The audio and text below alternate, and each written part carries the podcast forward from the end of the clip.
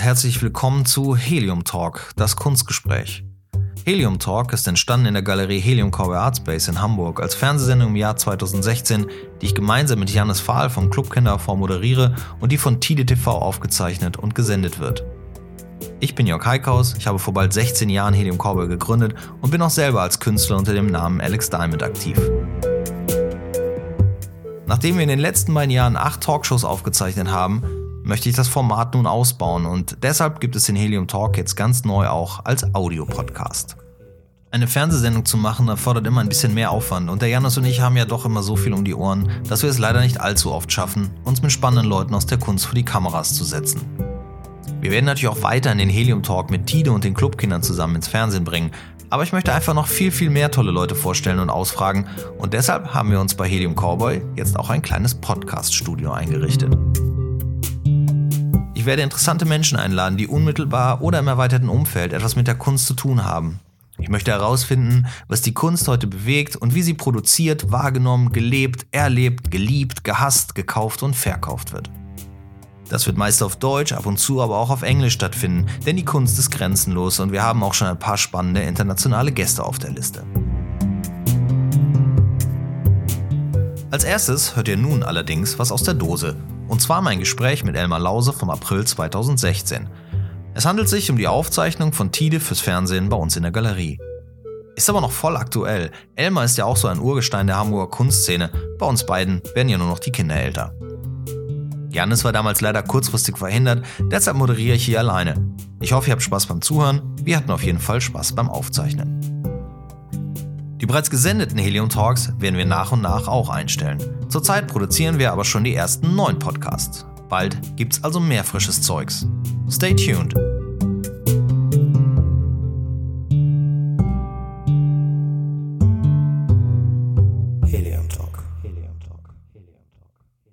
Ich bin Elmar Lause, äh, Bilderkünstler, 42 Jahre alt, bin in Bochum geboren. Mit fünf Jahren bin ich nach Hamburg gezogen, beziehungsweise meine Eltern sind nach Hamburg gezogen, haben mich mitgenommen.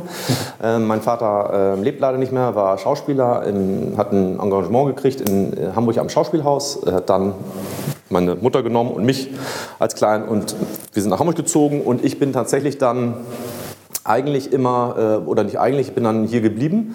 Bin tatsächlich jemand, der sehr eng verwurzelt ist mit seiner Stadt, also mit Hamburg. Ähm, hab so, wenn man so von Lokalpatriotismus sprechen kann, mag Hamburg sehr gerne. Hatte auch natürlich als, gerade als Künstler die Überlegung in den letzten Jahren vielleicht, ob ich mal nach Berlin gehe. Habe das aber ganz schnell für mich dann gelassen. Äh, also ganz schnell für mich entschieden, dass ich in Hamburg bleibe, weil ich hier alles habe, was ich möchte und alles, was mich was mich fasziniert und was ich mag, ich in Hamburg bekomme und bin dann in, Hamburg geblieben, habe hier studiert, habe an einer ähm, wollte mich an der, äh, wollte freie Kunst studieren an der HFBK, ähm, habe eine damals eine Mappe abgegeben, also an der Bildende, Hochschule für Bildende Kunst, wollte den Weg des richtigen bildenden Künstlers gehen, habe eine, damals eine Mappe abgegeben, ich glaube legendär, es gibt sicher viele schlechte Mappen, die auch bei der HFBK abgegeben wurde. Meine war so, ähm, muss man überlegen, also für die HFBK, für die Freie Hochschule für Bildende Kunst, war meine Mappe waren Fotokopien, Laserfarbfotokopien von Graffitis, die ich gemalt habe, aufgezogen auf bunt, grau karierter Buntpappe, so mit so bunten Spritzern. Und dann stand immer unter jedem Foto stand immer so Sternschanze, zweimal sechs Meter, 1900 so. Ich wurde abgelehnt. Also stand dann auch so, es ist eine Begabung nicht feststellbar, was glaube ich so ein allgemeines, was so, ne? Ähm, dann habe ich überlegt, so, hm, ist irgendwie blöd, vielleicht hätte ich doch so einen Mappenkurs machen sollen. Das Problem war an der HFBK, dass man sich einmal nur im Jahr bewerben konnte. Ich wollte dann auch nicht noch ein Jahr zu Hause rumhängen und habe mich dann beworben an der Armerstraße an der Fachhochschule für, äh, für Gestaltung, um dann zu überbrücken. Habe da dann tatsächlich meinen Prof Glasmacher getroffen, das ist ein freier Lehrer, ein freier Bildner, Künstler und ähm, gleichzeitig noch ein Kommunikationsdesigner, Prof Kreiker und ganz viele Freunde und Mitstudenten. Fand es da so gut, dass ich dann da geblieben bin. Habe da dann mein Diplom gemacht und habe dann überlegt, noch einen Master zu machen. Habe auf den Master dann aber auch verzichtet, obwohl das vielleicht noch mal ein, mehr Optionen gibt in die Galerieszene, weil ich wollte schon freier Kün oder bildender Künstler werden und nicht in die Agentur gehen. Mhm. Habe dann darauf verzichtet, war dann irgendwie auch Ende 20, Anfang 30, habe gesagt, jetzt noch mal wieder noch einen Master machen, zumal ich die Kontakte ja so ein bisschen schon hatte, dich schon kannte, auch Ralf kannte. Ähm, und dann bin ich in den freien Markt und habe dann, genau, war wir noch so jung? Warst du noch im Studium oder was? Ja. ja, ja. Gibt es denn da überhaupt einen Unterschied? Also ich meine, HW, HFBK, ist das jetzt, klar, das eine ist total frei und bei dem anderen wird man auf den Beruf hin ausgebildet Ich eher. weiß das nicht. Aber wir kennen ja viele Künstler auch in der Hamburger Kunstszene, die es auch. Ich glaube, man lernt bei beiden Schulen nicht, wie man sich am besten verkauft. Und das ist, glaube ich, das Wichtigste mittlerweile. Also es ist so relativ, ähm, äh, wie man Preise macht und sowas, das, äh, ne, so, so essentielle Sachen als Künstler, die man vielleicht, äh, nein, jetzt mal Spaß beiseite, aber ähm, die Unterschiede sind ja fließend so. Also ich weiß nicht. Ich glaube tatsächlich, die, die Armerstraße war für mich ganz gut, also die, ja, die, weil das noch ein bisschen schulischer ist zum Teil. Und das ist manchmal nicht schlecht, weil man ein bisschen, gerade als junger Student, wenn man noch ein bisschen Anleitung kriegt und nicht so ganz frei, mach mal und ich sag dir danach, ob es scheiße ist oder nicht. So übertrieben, aber ja. Würdest wahrscheinlich heute immer noch Pappen mit Fotos beziehen oder so, ne? Und, Vielleicht. Ich wenn ich gelassen vielleicht- hätte. Ja, Nein, aber das ist ja schon, äh, das ist ja schon, äh, äh, hast du ja auch so ein bisschen angesprochen, ein bisschen deine, deine Herkunft. Das ist äh, auch natürlich ein bisschen Graffiti und ähm, da sicherlich auch Comics. Das sehen wir jetzt auch hier an, an den Wänden hier, äh, die Sachen, die du mitgebracht hast heute Abend. Ähm, äh, wo w- würdest du denn auch sagen, äh, da- dass, dass der, der Einfluss auch durch dieses künstlerische Elternhaus gekommen ist, Kunst zu machen? Weil es gehört ja auch eine Portion Mut dazu, zu sagen, ich, ich bewerbe mich mit einer Mappe, egal was drin ist, äh, auf einen Beruf hin, den es eigentlich gar nicht gibt Also ich, und der nur die ich wenigsten gerne zu füttert. beiden Sachen was. Zum, Ja. zum einen zum Elternhaus und der künstlerischen Prägung als auch zum Graffiti Mhm. tatsächlich so. Ähm, weil das beides natürlich sehr prägend ist. So. Ähm, beim Elternhaus ist es tatsächlich so, dass ich ähm, aus dem Elternhaus komme, was ähm, mein Vater war, wie gesagt, Schauspieler und war gut leidenschaftlicher Kunstsammler. Hat zum Beispiel auch ähm, mir so beigebracht, wie, das, wie, wie man Kunst sammeln kann. Das kommt, kommt vielleicht später auch nochmal ein Thema zum Kunstsammeln. Ähm, Mhm. Sammeln kommen wir dann, dazu. dann erzähle ich das da nochmal, wenn du mich dann erinnerst, nochmal als Seitnote, dass ich da diese Anekdote von meinem Vater erzählen kann zum Sicher, Kunstsammeln. Ähm, auf jeden Fall haben meine Eltern Kunst gesammelt und haben mich als kleines Kind schon in die ganzen Museen geschleppt und mein Vater hat auch Kunstgeschichte studiert, also der konnte dir alles erzählen von Van Gogh über Magritte, über Joseph Beuys, der größte, äh, der größte Künstler, der Überkünstler für meinen Vater war Joseph Beuys, das tatsächlich ein Künstler ist, den man eigentlich nur versteht, wenn man liest. Das ist auch manchmal ganz interessant so, dass bestimmte Kunst halt sofort funktioniert und so sollte Kunst auch funktionieren. Es gibt aber Künstler, die natürlich nur so funktionieren oder die besser so funktionieren, wenn man was liest. Und Beuys ist so ein Künstler. Ich vergleiche sowas auch immer so, wenn Leute sagen, ja, ich kenne mich mit Kunst nicht aus, ich verstehe Kunst nicht so, ich weiß dazu wenig. Ich sage immer, das, erstmal kannst du sehen, was es ist und die, Im- ne, die Impression auf dich wirken lassen. Und wenn du wirklich was wissen willst über den Künstler, dann liest du halt was. Das ist ja wie mit der Sprache. Wenn man sagt, Italienisch ist eine total schöne Sprache, ich verstehe die aber nicht, dann lernst du die halt. Und das ist bei Beuys oder solchen Künstlern auch, wo man einfach was lesen muss, um das Werk zu begreifen. Also diesmal auf jeden Fall haben mich meine Eltern da sehr unterstützt in, dem, in, dem, in der Berufswahl. Haben mich sowohl moralisch unterstützt, das zu machen, als auch haben mich durchaus natürlich auch ganz eklatant finanziell unterstützt, wenn ich gesagt habe, ich brauche Geld für Materialien. Dann hat mein Vater mir immer Geld gegeben. Ich musste dann aber auch Materialien kaufen. Also die haben schon, hat schon gesagt, so, das geht aber nicht, dass du, ich gebe dir jetzt Geld für Leinwände. Wo sind die Leinwände? Oder warum sind die Leinwände noch nicht bemalt? Also mein Wenn du da Vater, Dosen gekauft hast und das Wände bemalt, fanden sie das immer noch gut? Oder? ja, das, ja, so, so ein bisschen. Das hat man auch mal nachts gemacht, ist man mit, kam man auch morgens nach Hause irgendwie ziemlich durchgeschwitzt, wo man dachte, wo die Eltern schon, also, die haben nie was gesagt tatsächlich, so. Ähm, ich war auch immer schnell und ich wurde auch nie wirklich groß erwischt, so. Weil Das konnte man immer alles so regeln. Ähm, da sind, machen Eltern, glaube ich, schon einiges mit, so. Ähm, und das haben sie irgendwie so ignoriert, so stillschweigend. Ähm, aber ähm, mein Vater hat mich zum Beispiel also als erzie äh, kunsterziehungsmäßig immer gesagt, dass für meinen Vater immer unheimlich wichtig war äh, Produktivität. Und das habe ich tatsächlich auch noch mitgenommen, so auch als in meinem Werdegang, so, dass es unheimlich wichtig ist, als Künstler zu produzieren. Das heißt, es reicht einfach nicht, ein Bild im Jahr zu malen oder zwei. Du musst halt 100 ist jetzt bei Bildern malen vielleicht ein bisschen übertrieben, aber bei Collagen als Beispiel, wenn man 10 Collagen macht, ist eine gut, wenn man 100 macht, sind 10 gut. Das habe ich auch beim Treffen schon erzählt. Genau. Das ist halt diese Produktivität, über die auch ähm, Qualität entsteht, auch über Quantität. Das ist also so, es ist einfach, es gibt sicher auch Jahrtausend Talente oder die machen drei Bilder und das sind, damit sind sie auf einmal Weltstars oder so, aber es ist halt auch viel Arbeit. So, ne?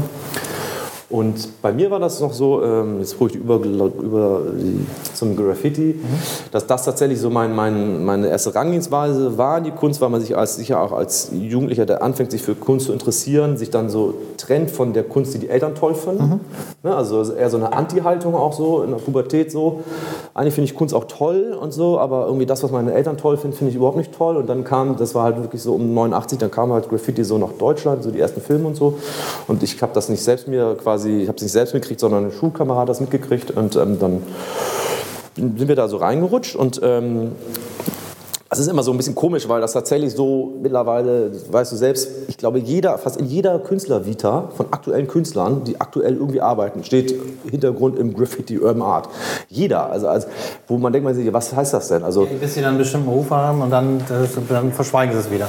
Ja, ja, oder es ist so, jeder, der jetzt mal eine Sprühdose in der Hand hatte, war jetzt auch mal Urban Art Künstler. Und so sehe ich das halt nicht. Ich würde auch mal sagen, ich habe da sicher einen Background, aber ich bin kein Urban Art Künstler, würde ich sagen. Weil ich tatsächlich mache keine Urban Art. Ich mache vielleicht also es ist ambivalent, weil ich mache sicher auch mal Wandgestaltung und das ist dann wiederum mhm. ähm, Art. Ähm, wenn man so, wie, ist eine Frage, wie man ähm, Art definiert. Ähm, Kunst im öffentlichen Raum oder... Da machen wir mal einen eigenen Helium-Talk zu, das ist... Das kann man auch mal zu dem... Ja. Ähm, also da gibt es ja auch die Definition zwischen Street und Graffiti. Ich habe da tatsächlich auch beim Graffiti sind ganz ich komme aus dem Graffiti, deshalb habe ich auch da so Graffiti so Kategorien. Für mich ist Graffiti tatsächlich noch auf Stahl, also auf bewegendem. Ja. Also wenn ich mit der Sprühdose irgendwie ein Bild male, ist es überhaupt kein Graffiti. Das hat damit überhaupt nichts zu tun für mich. Ne?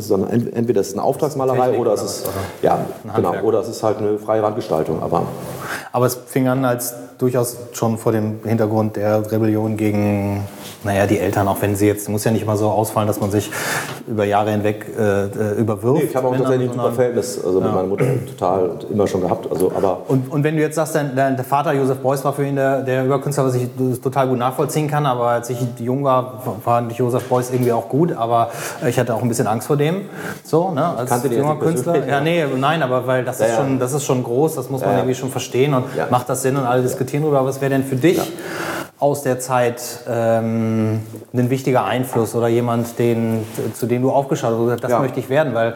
Also ich habe so mehrere Künstler, mit denen, die mich wirklich viel begleitet haben. Ich habe so zwei, also mehrere Lieblingskünstler auch. Ich habe einen Hamburger Künstler, mit, über den ich auch mein Diplom gemacht habe, Dieter Roth. Der, mhm. ist, ähm, der ist so, der ist schon bekannt, aber noch nicht so bekannt, dass ihn so viele kennen. Dieter Roth ist ein Hamburger Künstler, mhm. der nicht mehr lebt. Der hat ähm, viel experimentiert mit Schimmel, Skulpturen, also mhm. der hat viel mit Materialien, der hat so eine Vogelfutterbüste sein Porträt gemacht aus Material, das die Vögel im Garten wegpicken konnten, haben sein Gesicht so zerpickt. Und der hat so ähm, viel mit seinem Porträt aus Schokolade gegossen und hat da hunderte von so, wie in einer, in einer Schokoladenmanufaktur. Kann ich wirklich empfehlen als Kulturtipp. Es gibt eine, die Dieter Roth Foundation in Hamburg. Das mhm. ist, glaube ich, sind irgendwelche Enkel oder Erben. Das in Eppendorf ist ein altes Haus, ist ein, kleines Museum in so einer Art Villa. Und da kann man eine Privatführung durch die Räume, die hängen voll mit Kunst und unten ist noch ein Atelier, was sieht voll aus wie, da stehen überall noch die Skulpturen aus Holz und schimmeln vor sich hin und aus, das ist wahnsinnig spannend. Ähm, der hat auch so Fluxusgegenstände mit Bildern, die man selbst macht aus Gummibändern. Ganz toller Künstler, hat ein riesiges druckgrafisches Werk, hunderte von Siebdrucken gemacht, ähm, ganz berühmte Serie Piccadilly Circus, so immer dasselbe Motiv, neu, überdruckt und so. Dieter Roth kann ich, finde ich, eins meiner Lieblingskünstler, so äh, aus Hamburger Künstler, habe auch da wirklich mich sehr intensiv mit dem beschäftigt. Und dann so als internationalen Künstler finde ich persönlich äh, Basquiat oder Basquiat, ich weiß aber nicht, wie man genau ausspricht, tatsächlich Jean-Michel Basquiat, der Warhol-Ära, den fand ich tatsächlich, den, der hat mich sehr geprägt, auch gerade wie der so übermalt hat. Also dieses so ein fragmentales Übermalen der Bilder und Wegnehmen wieder. Also sowas, was eher so schäbig aussieht. Das ist dieses Prinzip, dass Kinder oft Bilder malen, die so wahnsinnig toll sind. Mhm. Und wenn ein Erwachsener das machen will, sieht das immer nicht so aus, weil es ist immer gewollt und so. Basquiat konnte das. Der konnte so, das sah, sah, alles immer so ein bisschen kriegelig auch aus, so Roboter und so wild gemalt, aber es ist perfekter Bildaufbau, unglaublich toll. Also das sind tatsächlich Leute, die mich eher so inspiriert haben. Und das sind auch eher Leute, die mich dann inspiriert haben. Das sind alles Leute, die eher so eine Kunst machen, die nicht so technisiert ist, also wo es nicht so auf den ersten Blick um so Technik geht. Und das war auch so eine Phase, wo ich mich dann so vom Graffiti so ein bisschen wegbewegt habe, weil es da zu dem Zeitpunkt immer nur um Technik ging. Es ging immer nur darum, wie sauber man malt, ob, es keine, ob die Farbe läuft oder nicht. Ja. Und es ging nie darum, warum ist eigentlich diese Linie so unsauber? Vielleicht will der Künstler das ja. Das ging dann. Und es ging nie um Inhalt. Also es muss auch nicht immer um Inhalt gehen in der Kunst, aber eine Zeit lang ging es da halt nie um Inhalt. Es ist halt eine andere Bewegung, es ist eine andere Art der Kunst. Ne? Dann bin ich aber später da wieder zurückgekommen. So ja, die Bewertung der Techniken ist ja sowieso das, das eine. Das ist ja mal die Frage. Ne? Ja, ja, also wie fotorealistisch muss ein Bild sein, um wenn es gut zu sein, muss es so sein. Dann muss also. es so sein. Und aber, wenn du aber ja. in deiner Kunst hingehst und sagst, das ist aber jetzt so, ich meine, der Hulk da vorne ist auch nicht grün. Hm? Ähm, der Hulk da vorne ist auch nicht grün. Naja, ähm, der Frage, ist auch der Schalk. ja. ähm, Ja, aber also das eine, ist, ja- das eine ist ja die Technik. Ich würde dich auch gar nicht wirklich unbedingt festlegen wollen auf eine Technik, weil du arbeitest ja auch mit Skulpturen, du arbeitest vor allen Dingen aber auch ganz viel, und das hatten wir in dem, in dem Vorgespräch ja auch schon, weil wir, ähm, wir haben ein Vorgespräch gemacht in, äh, in Elmers Atelier. Ähm, das soll jetzt auch mal Teil dieser Serie Helium Talk werden, dass wir vorher uns schon mal mit den Leuten treffen, quasi in ihrem natürlichen? Nee, ne? Natürlichen? Umfeld. Livestream? Nee. Nee, Ja. zeitversetzt, 15 Sekunden. Ähm, damit man das rausredigieren kann noch schnell. Weißt du? Ähm, ein Vorgespräch äh, im, Freundin im übersehen. natürlichen Habitat des Künstlers äh, oder des Gesprächspartners. Und äh, da waren wir bei dir und dann ist ja auch, äh, du bist ja auch so ein Sammler, das heißt, Ja. du sammelst viele Dinge. Heute Abend war auch schon schön, du hast einer der Gäste hat, äh, hat dir was mitgebracht, Ja. äh, was er auch gefunden, also auch Flohmarktsachen. Das ist überhaupt, äh, also vielen Dank an denjenigen, der weiß, wer gemeint ist. Und äh, Uli, das ist, ja. äh, ja, genau, das ist sehr, sehr, sehr nett. Äh, Ich habe das auch erzählt, äh, dass eine gute Freundin von meiner Mutter hat mir immer zu meinen Ausstellungen immer eine Flasche Wein mitgebracht. Zu jeder Vernissage immer eine Flasche Wein. So wie als wenn man zum Essen eingeladen ist, kommt es zur Vernissage mit einer Flasche Wein. Das fand ich total nett. Das habe ich immer jetzt auch nicht, wenn Freunde. Mhm. Ich habe früher auch noch Blumen haben. geschenkt bekommen, das ist auch lange vorbei. Du, Geschenk oder Geschenk kommen. ja, wir haben mir immer Blumen den Künstlern auch geschenkt oder selber Ausstellungen, dann kriegst du immer Ja, das kenne ich auch, dass dann am Ende des Interviews noch so eine Dame kommt und mir so einen Blumenstrauß gibt. Ja, die ne? kommt noch, genau. Das kann ich von meiner Zeit noch, als ich da für die Öffentlich-Rechtlichen gearbeitet habe. Aber das können wir mal an, anders, an einem anderen. Ähm, gut, ähm, was hast du davor gesagt? Ähm, sammeln, genau. Sammeln Genau, ist auch. sammeln. Also Sammeln ist ja so, ähm, habe ich auch von meinen Eltern. Man hat ja vieles von seinen Eltern. Ähm, und ähm, ja, das ist, äh, und äh, sammelt tatsächlich auch. Mein Vater hat auch viel gesammelt ähm, und ich habe auch immer viel gesammelt. Also ich habe erst Comic gesammelt, dann habe ich Platten gesammelt. Gut, Platten hat glaube ich jeder mal gesammelt irgendwie äh, oder sagt es zumindest. Also habe ich auch tatsächlich mal Platten Ja, aber gesammelt. gesagt, das Sammeln, um das wiederzuerwerten. Nicht, Ja, wir sammeln genau. alle irgendwie Sachen und häufen die an, aber Ja. du nimmst die Dinge und reißt sie aus dem Kontext und machst was Neues damit. Also ja, ja, mittlerweile sammle ich dann tatsächlich so mit was Kon- da in dem, in dem Schädel alles drin ist, was in den Bildern da vorne halt drin ist mit den kleinen äh, äh, Puppenhauskommoden. Ja, da sind Teile von Kampfrobotern, die ich früher gesammelt habe. So äh, Kampfroboter japanische, so, die kann man als Bausatz dann zusammenbauen und auch anmalen und dann so Dioramen damit basteln, als auch irgendwie andere Figuren, irgendwie noch, da ist noch ein Super Mario. Und ich mag das ja tatsächlich sehr gerne, wenn man so Sachen hat, die es schon gibt und die anders dreht oder anders benutzt und dann aus einem neuen Kontext und dann durch einen neuen Blickwinkel ändert sich eine Perspektive oder andersrum. Also durch eine Perspektive ändert sich ein Blickwinkel. Ja. Wir vergessen, auf jeden Fall ist es da so, bei der Figur zum Beispiel, dass das äh, der Kopf ist ein Super, von einem Super Mario. Der Kopf ähm, ist der Mund. Also ich habe den Kopf halt von der Figur genommen. Ich brauchte nur den Körper, weil ich aus dem Körper wiederum so eine andere Figur gebaut habe. Super, super. Habe ich aus zwei so Figuren gebaut. Hatte die Köpfe noch übrig. Und dann habe ich den Super Mario Kopf gedreht und ge unten, wenn man den Kopf abmacht, sieht das halt unten aus wie so ein Mund, der so macht. Und die Haare hinten sehen halt aus wie so ein Ziegenbart. Deshalb ist das der Mund quasi. Ne? Also so unten die Haare sind halt der Bart. Das finde ich lustig. Ja, das ist, Ja, also, ja, nee, also jetzt.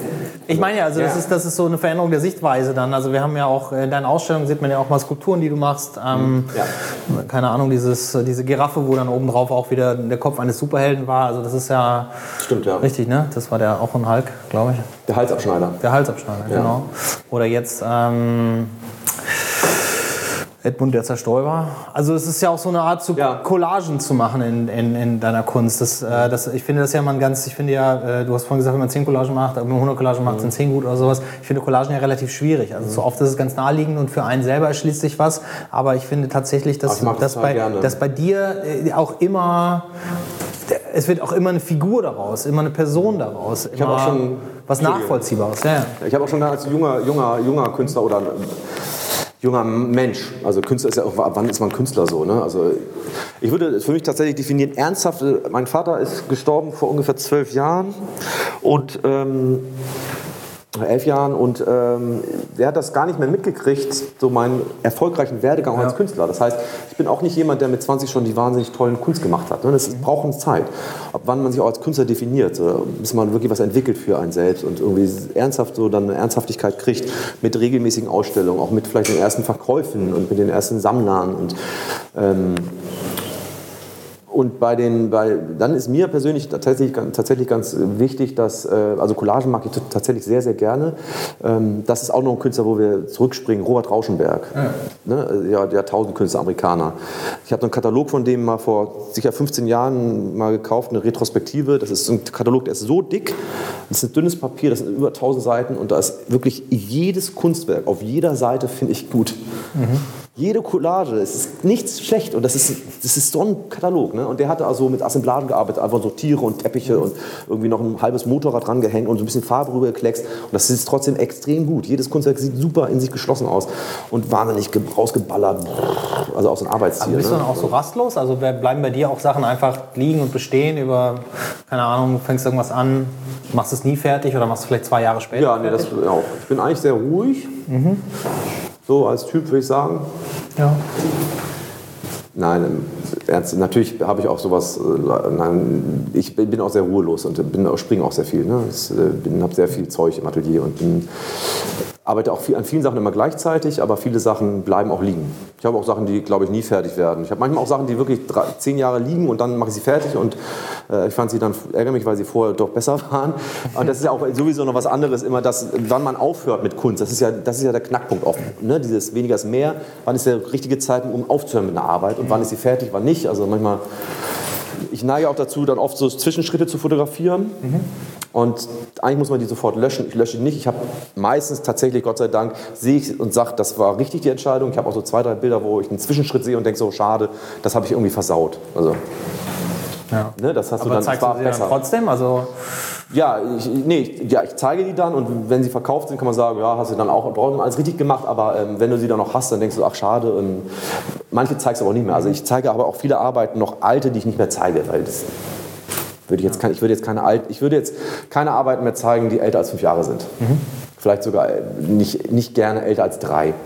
Gut, also klar, man, ne? man entwickelt ja, sich auch. auch. Ja, klar, sicher. Du entwickelst also, weiter und hast andere Phasen. Und, ähm, ja, ja, natürlich, klar. Also, ähm, aber es gehört, ist ja alles Teil dieses Prozesses. Also da kommen wir vielleicht auf den, auf den Punkt, ähm, nicht, also wie man Künstler wird und was das ausmacht. Zum einen, ähm, also ich nehme jetzt das Wort Mut äh, schon dazu, weil es tatsächlich natürlich auch ein gewisser Mut dazu gehört, sich so eine Karriere auszusuchen. Auf der anderen Seite, wenn, wenn man nicht den Zwang hat, das zu machen, dann gehört da auch kein Mut dazu, sondern dann ist es auch eine Entscheidung, ja. die, äh, die auch, also du musst ja nicht Künstler werden, das zwingt dich ja nee, keiner dazu, genau. du kannst ja auch einen vernünftigen Beruf erlernen, mit dem ja. man Geld verdienen kann. Der Mut beim Kunstmachen, finde ich ja, besteht zum einen natürlich in dem wirtschaftlichen Aspekt, also ja. kommt man überhaupt irgendwann an den Markt, kann man was verkaufen, du kannst eine große Ausstellung machen, du kannst ein Jahr für eine Ausstellung arbeiten und hast nachher kein Bild verkauft. Ähm, das kann eine Spirale nach unten lossetzen, weil die Leute, die ich vorher toll fand, inklusive dem Galeristen, sagen dann irgendwann, ah, ich habe ja auch 10.000 Euro in die Hand genommen dafür, ja. äh, arbeite ich jetzt erstmal nicht mehr, vielleicht in drei Jahren wieder mhm. oder sowas. Das haben alle Künstler mal erlebt, also egal wie bekannt sie sind oder sowas, das geht jedem so. Schon, ja. ähm, ich habe auch schon eine Ausstellung gemacht, die waren äh, groß angekündigt, ja, möchte unbedingt mit zusammenarbeiten, dann war die Ausstellung war schön, äh, am Abend war alles super, aber als der Verkauf mau war, war es dann so, ja, vielleicht reden wir in drei Jahren nochmal. Mhm. So, klar, ist ja auch okay, kann ich ja verstehen, ist auch wirtschaftlicher Zwang. Das ist das eine. Aber das andere, äh, was, was, ich ja, was ich als Künstler ja persönlich auch viel, viel schwerer finde, ähm, oder zumindest für viele Jahre sehr schwer fand, ist dieses dann rausgehen. Also die Ausstellung machen und sich dann mit dem ganzen auseinandersetzen, was danach kommt. Also du hast jetzt eine Ausstellung bei Ralf Krüger, mhm. äh, bei Feinkunst Krüger, äh, zusammen mit Björn Holzweg und Kion Co. Ähm, da haben wir uns darüber unterhalten, da hast du ja auch gesagt, äh, es ist eine schöne Ausstellung, aber dann kommt ja nicht nur, sind ja nicht nur alle Leute, die sagen, wie toll, Elmar, das ja. ist ja super, sondern es kommen Fragen, was ist das eigentlich, warum ist das so passiert? Nicht alles kommt auch vielleicht zu dir, aber in Gruppenausstellung ja. hat man ja den großen Vorteil, dass man eben auch von den anderen was mitbekommt, ja. was man sonst vielleicht, was haben die Leute sonst vorenthalten. Das finde ich ja einen relativ großen Mut. Du machst das in, in, deinem, in deinem Atelier. Und okay, bei manchen Dingen bist du selber also, du nicht zufrieden, lässt sie weg, aber dann hast du als Künstler, dann präsentierst du dich da und dann ja. ist das ja. anstrengend, äh, ja. vielleicht so eine Ausstellung zu machen. Ja, also oder? nein, das ist ja, das ist ja tatsächlich so, also ähm, ah, ich bin ja auch schon bin ich ja auch keine 30 mehr so, wo, also habe da auch schon ein bisschen Erfahrung, aber das ist tatsächlich auch so, ähm, das ist immer eine Aufregung vor jeder Vernissage. Äh, es ist immer eine Aufregung, weil man nicht weiß, was passiert und wie viele Leute kommen und wie erfolgreich es ist. Es ist auch immer ein finanzieller Druck, der ist einfach da natürlich. Also äh, bei mir ist es tatsächlich so, dass ich äh, kein, keiner, nur noch artverwandt arbeite, also keine Nebenjobs habe. Das ist tatsächlich gut. Ich kann von der Kunst leben, vor allen Dingen in, in der Kombination von Auftragssachen auch und äh, freier Kunst. Das ist sicher auch eine neue Generation vielleicht von Künstlern im Vergleich zu, ich sag mal jetzt, die Künstler, mit denen meine Eltern so groß geworden sind, die, ähm, also es kommt auch an, wie man, was man macht. So, ne? Also in, in, in, meiner, in meinem Umfeld gibt es sehr viele Künstler, die auch Auftragsarbeiten machen und da durchaus natürlich dann so zweigleisig fahren. Ähm, das ist natürlich Mut, aber ähm, tatsächlich ist man ja auch als Künstler, äh, man hat ja auch sowas Narzisstisches, würde ich mal sagen. Also das ist ja auch so ein Selbstdarstellungsdrang und das wirst du auch wissen. Ich. Ja, du nicht so. Aber ähm, äh, also da hat man auch äh, natürlich äh, ist auch so eine Performance, die man da, ne? also ich mag das auch gerne, so auf der Vernissage ist laut und es sind viele Leute und Bier trinken und so und sowas. Und ähm, man entscheidet ja, was man auch hängt. Also es gibt sicher vielleicht Arbeiten, die, nicht so, die man persönlich nicht gut findet, auch wenn die andere total toll finden, die man nicht hängen möchte. So. Und ähm, dann entscheidet vielleicht auch nochmal der Galerist, was er sagt, das findet nicht so gut. Ähm, das sind also auch noch andere Entscheidungsträger. Und dann will man aber natürlich auch von der Kunst leben. Also es gibt sicher auch Künstler, ich kenne auch Künstler, die sich nicht gerne von ihren Arbeiten trennen. Die würden lieber tatsächlich mit was anderem Geld verdienen und ihre Kunst machen, auch ganz ernsthaft und ganz ausdauernd, aber würden die nicht gerne verkaufen und haben Probleme zu verkaufen. Ich, Gott sei Dank, habe das nicht. Also ich gebe immer alles weg. Mhm. Äh, ganz selten gibt es mal Arbeiten, die ich nicht weggebe, aber meist ist es so, dass ich dann ähm, ich im Nachhinein manchmal bei zwei, drei Arbeiten ärgere, dass sie weg sind und sage, ach, die hätte ich gerne behalten. Ich zeige sie aber trotzdem, weil ich finde, es muss jede Arbeit auch mal gezeigt werden, die du machst. Und wenn sie dann aber nicht verkauft wird, dann gibt es so zwei, drei Arbeiten, kleine, die ich sage, ach, das ist jetzt, die behalte ich jetzt. Das sind meist kleine Arbeiten so. Ähm, und ähm, ja. Du, ja, ein bisschen abgekommen, aber ist vollkommen egal. Es geht immer noch um das Thema Ausstellung und, äh, so, genau. und die Konfrontation, die man da, stimmt, die man da hat. Also, ja, stimmt. Ähm, das, äh, ja, ja, okay. das, das direkte, unmittelbare Feedback kriegt man vielleicht persönlich nicht ab, aber man hat es ja nachher vielleicht an den mangelnden roten Punkten oder so an der Wand. Obwohl ja, also nee, tatsächlich, aber das ist immer, also es gibt Ach man, das ist ja auch Also ist das wichtig für dich? Also wann ist eine Ausstellung erfolgreich? Vielleicht ist das die richtige Frage. Wann ist für dich persönlich eine Ausstellung, die du gemacht hast, ab wann ist die ein Erfolg? Alles ausverkauft? Okay, gut, da müssen wir nicht drüber reden, das ist natürlich dann ein Erfolg. Aber ähm, ja, was sind deine persönlichen Faktoren? Wann ist es, was, ist, was ist wichtig für dich ähm, äh, bei einer Ausstellung? Was muss also, da passieren? Ist auch, äh, das ist ganz klar, also jetzt mal nicht geschönt so, äh, es ist ganz wichtig natürlich, der wirtschaftliche Aspekt einer Ausstellung ist extrem wichtig. Ähm, ich bin Künstler und will, von meinem, will mit meinem Beruf will leben. Ne? So, ich hab, bin jetzt gerade ähm, Vater geworden zum ersten Mal. Ähm, das ist noch was anderes. Also, wir haben eine Familie jetzt, das ist wunderbar und so. Und das, man kriegt tolle Unterstützung auch von der Stadt und so. Also ist alles gut. Ähm, es hat nichts, man kann auch als Künstler wunderbar eine Familie großziehen. Alles es geht, funktioniert vor allem. Ja so. Aber der Witz ist halt so, der Witz ist halt natürlich, dass natürlich gibt es auch ein finanziellen Druck, der ist natürlich da. Und natürlich ist so eine Ausstellung, ähm, also jetzt die letzte Ausstellung als Beispiel zu nehmen, das ist die aktuellste Ausstellung, da arbeite ich dann wirklich drei Monate konzentriert an der Arbeit, mache 20 Arbeiten, verkaufe zwei, das ist dann zu wenig. Mhm. Für mich ist das dann zu wenig. Da habe ich natürlich eine höhere Erwartungshaltung, zumal ich die Arbeiten, die ich ausstelle, da alle gut finde. Es gibt sicher Arbeiten, die ich besser finde als andere, aber grundsätzlich finde ich alle meine Arbeiten, die ich gemacht habe, gut. Und dann sind zwei von 20 zu wenig. Wenn das jetzt die beiden größten Arbeiten sind, dann kann man schon wieder sagen, über die Größe, über den Preis, okay. Aber natürlich ist das auch rein vom Finanziellen dann zu wenig. Bei mir ist es jetzt nicht, bei mir ist es jetzt so, dass ich, wie gesagt, ähm, eine gute Auftragslage habe, da auch ein super Netzwerk habe in Hamburg, also wirklich da gut beschäftigt bin. Dann geht das. Aber ähm, das ist dann schon irgendwie, wenn man sagt, so, ich mache das schon so lange und ich stelle in wirklich guten Galerien aus und kann nur von der reinen Kunst, nur vom Verkauf von Bildern, ganz ehrlich auch noch nicht leben, dann ist natürlich schon schwer. Ne? Also das ist das schon natürlich auch, muss man mal überlegen so. Andererseits jammer ich auch manchmal gerne, dass du nicht genug verdienst mit dem Bilderverkauf mhm. und habe aber viele Künstlerfreunde, die vielleicht noch weniger verdienen. Und gleichzeitig ist aber so, dass es ja ich mir das ausgesucht habe. Also ja, ich finde, ne, ich habe es mir ausgesucht, ich habe so viele aber Freiheiten als mit, dem, mit dem Geld also. ist ja vollkommen klar. Ich meine, das kann noch jeder nachvollziehen, aber irgendwie kann Ja, aber das ist schon natürlich ein, ein wichtiger Punkt. Ja. Aber mir geht es ja, darum, also, ähm, das ist ja nicht der einzige Grund, warum du ausstellst. Das ist ja kein, kein nee, Auftrag, kein Job. Nicht. Ach so, Und jetzt, das sind so die weichen Faktoren. Ja, ja, klar. Ist ja, ist ja auch in Ordnung, ist ja auch, wie gesagt, hm? dein genau, Honorar für heute Abend fällt ja auch sehr klein aus, haben wir schon darüber gesprochen. Ähm, nein, aber also Ich Nein, finde- das ist natürlich nicht weiß. Ich bin wieder abge ich, äh, Entschuldigung, ich bin wieder ein bisschen weggekommen. So. Ähm, es ist natürlich so, dass äh, ich äh, der der Austausch, man ist ja auch als Künstler in seinem Atelier, ich habe ein Gemeinschaftsatelier, aber habe einen eigenen Raum in einem Gemeinschaftsatelierhaus und da malt man den ganzen Tag vor sich hin so. Und dann geht man nach Hause und dann erzählt man noch der Freundin den ganzen Tag, was man gemalt hat. Die sagt dann irgendwann so auch, ja, mhm. So. Und dann hat man noch Künstlerfreunde, Ja, die man heute trifft man ja so, ne? Ja, dann, genau, oder so. Dann guckt man noch sich Ausstellungen selbst an. Also ich gehe auch gerne selbst in Ausstellungen und gucke mir sehr gerne an. Dann ist man noch den halben Tag irgendwie auf irgendwelchen Internetseiten von Künstlern und guckt sich das noch an und so. Die ganze Zeit nur mit, mit Kunst und malt alleine und so. Und dann geht man mit den Bildern, die man fertig hat, dann zum ersten Mal ja raus und hat natürlich dann äh, zum ersten Mal eine Resonanz auch von Leuten. Und das ist tatsächlich auch spannend. Und das ist auch schön, dass man, was man als Feedback kriegt. Und vor allen Dingen, wenn das in Galerien sind, wo es halt auch nicht nur Freunde sind, die tendenziell eher die Sachen toll finden, die du machst, weil sie ein Freund von dir sind. Und dich unterstützen, auch wenn die auch kritisch sind manchmal und sagen, das finde ich, mag ich gar nicht. Auch gerade weil ich dein Freund bin, kann ich sagen, dass ich das total blöd finde.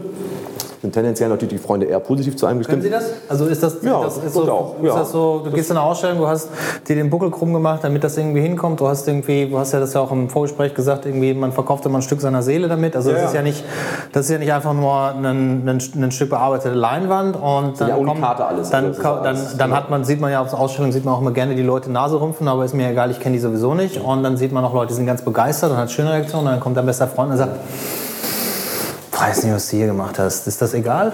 Wäre es nicht eigentlich viel geiler, wenn dein bester Kumpel kommt, wie Ja, es kommt ja mal auf, wie die Kritik ist. Also es gibt ja konstruktive Kritik und destruktive Kritik. Wenn jemand sagt, scheiße und geht weiter, sagst du, ja, danke, Dito. Also es ist ja, Kritik ist ja immer relativ. Wenn jemand sagen kann, warum man, warum man das nicht gefällt und außerdem ist es immer subjektiv bei der Kunst. Also da muss man auch schon mit klarkommen als Künstler. Das Ego brauchst du schon und den Rücken brauchst du schon und die, die Schultern brauchst du auch, damit klarzukommen, dass jemand sagt, das finde ich ganz entsetzlich, das ist ganz furchtbar, das ist so ein Kitsch hier mit diesen Schränken und so. Das, was soll das denn mit den Superhelden und so? Die Farben hier, was ist denn das? Das ist ja ganz furchtbar, dieses Gelb, total aggressiv und das verstehe ich überhaupt nicht so. Also da muss man sagen, ja, ich finde das total gut und ähm, aber warum nicht? Was, was stört dich daran oder so? Also das ist ja genau wie es gibt ja tausend Kunstgattungen, es gibt ne, von Impressionismus, Expressionismus, abstrakt, gegenständlich. Also Gibt es denn so Momente, wo du aufhören möchtest? äh, Wo du sagst, ey, Nö, eigentlich nicht. Ich bin tatsächlich, ich habe mal irgendwie, es, gab, meine Mutter hat mich mal gefragt vor Jahren, wann, wann, wann ich glücklich bin und ich bin tatsächlich glücklich, wenn ich Kunst mache. Ich bin, wenn ich Kunst mache, nicht unglücklich. In dem Moment des Produzierens von Kunst, im Moment des Malens, des Kollagierens, vergesse ich meine Probleme, bin ich wirklich glücklich. Und wenn dann das Kunstwerk noch toll ist und man selbst denkt, das ist echt gut, dann umso mehr. Dann steigt eventuell auch die Erwartungshaltung an einen selbst für eine Ausstellung. So, und wenn man dann nicht so verkauft, denkt man, ach schade, irgendwie blöd. Wenn man dann verkauft und dann am Ende das kriegt, denkt man auch, auch irgendwie blöd. Also wegen einfach so, was am Ende übrig bleibt mit Steuer und sowas alles, aber es ist halt so.